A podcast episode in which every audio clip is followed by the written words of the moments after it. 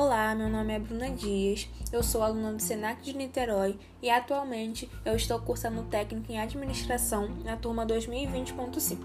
O meu grupo é formado por Bianca Breder, Adriele Sales, Helena Farina, Emanuele dos Santos e Maria Eduarda da Silva. E hoje eu vim através desse podcast falar um pouco sobre inteligência emocional.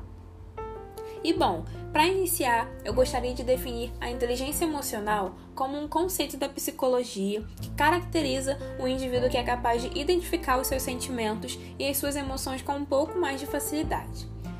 E para que alguém seja bem-sucedido acadêmica e profissionalmente, é muito necessário uma boa dose de dedicação, de esforço, disciplina, muitas das vezes até coragem para enfrentar alguns desafios, e disso a maioria das pessoas já sabem.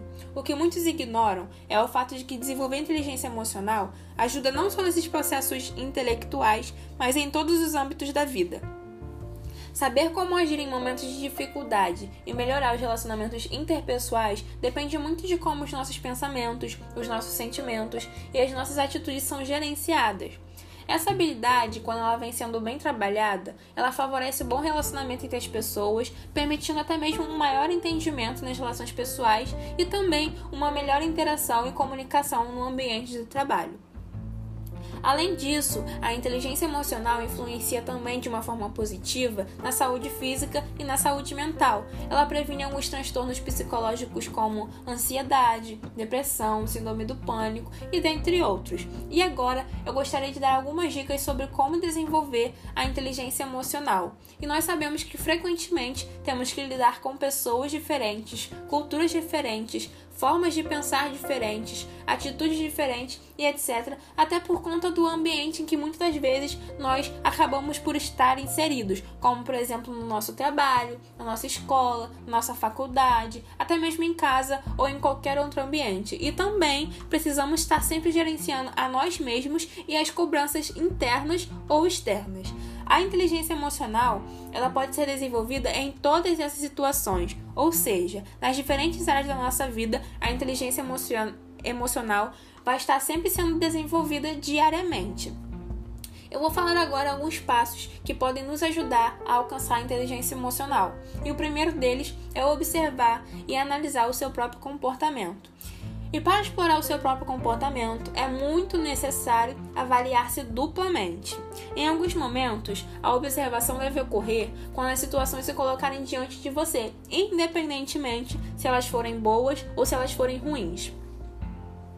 O segundo passo é dominar as suas emoções. Existem muitas pessoas com um comportamento enérgico, mais elétricos, e outras que são mais tranquilas, mais de boa. Porém, ninguém está livre de cometer alguns atos precipitados no calor do momento, pois, como nós sabemos, agir sem pensar é algo muito natural do ser humano e nós estamos sempre propícios a passar por isso.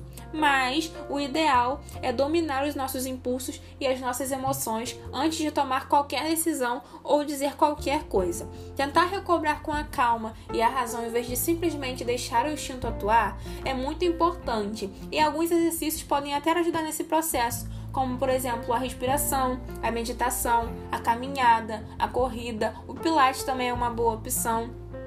E a prática regular de atividades físicas no geral é sempre muito importante também. O terceiro passo é aumentar a sua autoconfiança.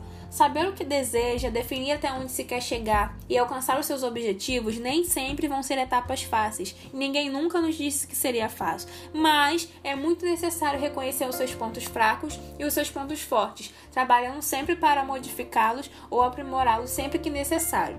E esse desafio só pode ser vencido por meio da autoconfiança. Acreditar no nosso potencial e em nossas habilidades fortalece ainda mais a ideia de que você, nós temos a capacidade necessária para gerenciar alguns momentos de crise e superar algumas dificuldades. O quarto passo é aprender a lidar com a pressão. O estilo de vida atual exige muito dos indivíduos. São várias questões para lidar no dia a dia que, não raro, pedem soluções rápidas. A pressão pode ser externa, vinda de chefes ou pessoas a quem devemos prestar contas, ou até mesmo interna, pois nós mesmos nos cobramos por resultados muito grandes. E cuidar da nossa saúde mental, ter momentos de lazer e respeitar os nossos limites são ações que podem muito auxiliar na aquisição de ainda mais segurança. O quinto passo é não ter medo de se expressar. Até porque expor o que se sente e se expressar sua opinião é fundamental para que o equilíbrio seja mantido, porque é por meio do diálogo que nós esclarecemos os pontos de vista e debatemos sobre algumas questões complexas para que possamos resolvê-las, não permitindo que fiquem obscuras caso não haja uma conversa mais sincera e madura.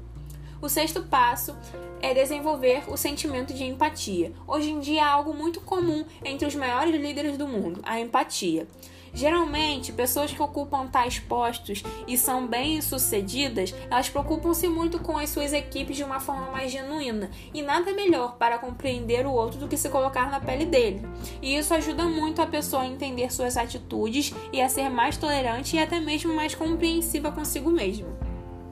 Como resultado disso, nós conseguimos entender que os indivíduos ao nosso redor têm necessidades, limitações, falhas, mas que também têm talentos e qualidades, assim como nós. E o respeito acabará por surgir naturalmente como consequência desse exercício. Por isso, é sempre muito bom desenvolver o sentimento de empatia.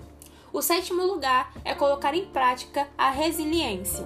Situações difíceis podem surgir na vida de qualquer um. O que diferencia as pessoas é como elas reagem a tais eventos. E a definição de resiliência está em exatamente receber os impactos da rotina e ter a capacidade de absorvê-los, mantendo-se sempre firme e focado, aprendendo com os próprios erros e lidando de maneira inteligente com os fatos. Ser resiliente envolve administrar os sentimentos, mesmo quando o controle das situações estão fora dos nossos alcances. Trata-se muito de saber reconhecer as emoções e os efeitos que elas causam na nossa mente e no nosso corpo.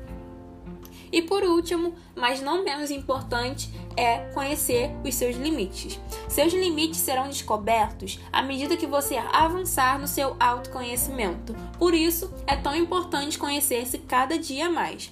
Além de ter a plena certeza de quais são os seus defeitos e as suas qualidades, é preciso reconhecer que você tem sim alguns limites. E infelizmente, muitas pessoas enxergam as limitações como incapacidade. E é por isso que aquele que reconhece que respeita seu limite é visto erroneamente como fraco. E isso não é verdade.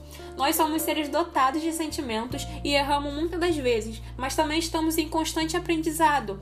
E é por isso que antes de reconhecer os seus limites, você precisa aceitar que não é perfeito, mas sim uma pessoa como qualquer outra. E lembrar-se do mais importante: conhecer os seus limites significa respeitar a si mesmo. A inteligência emocional, ela se tornou uma questão bastante discutida nos dias de hoje, justamente pelo devido aumento absurdo de número de pacientes que sofrem com doenças psicológicas como depressão, ansiedade e síndrome do pânico. Então, por isso, eu vim reforçar que as práticas para desenvolver a inteligência emocional devem se tornar hábitos diários para que os resultados comecem a aparecer ainda mais rápidos. E é isso, eu espero que vocês tenham gostado. Esse foi o nosso podcast sobre inteligência emocional.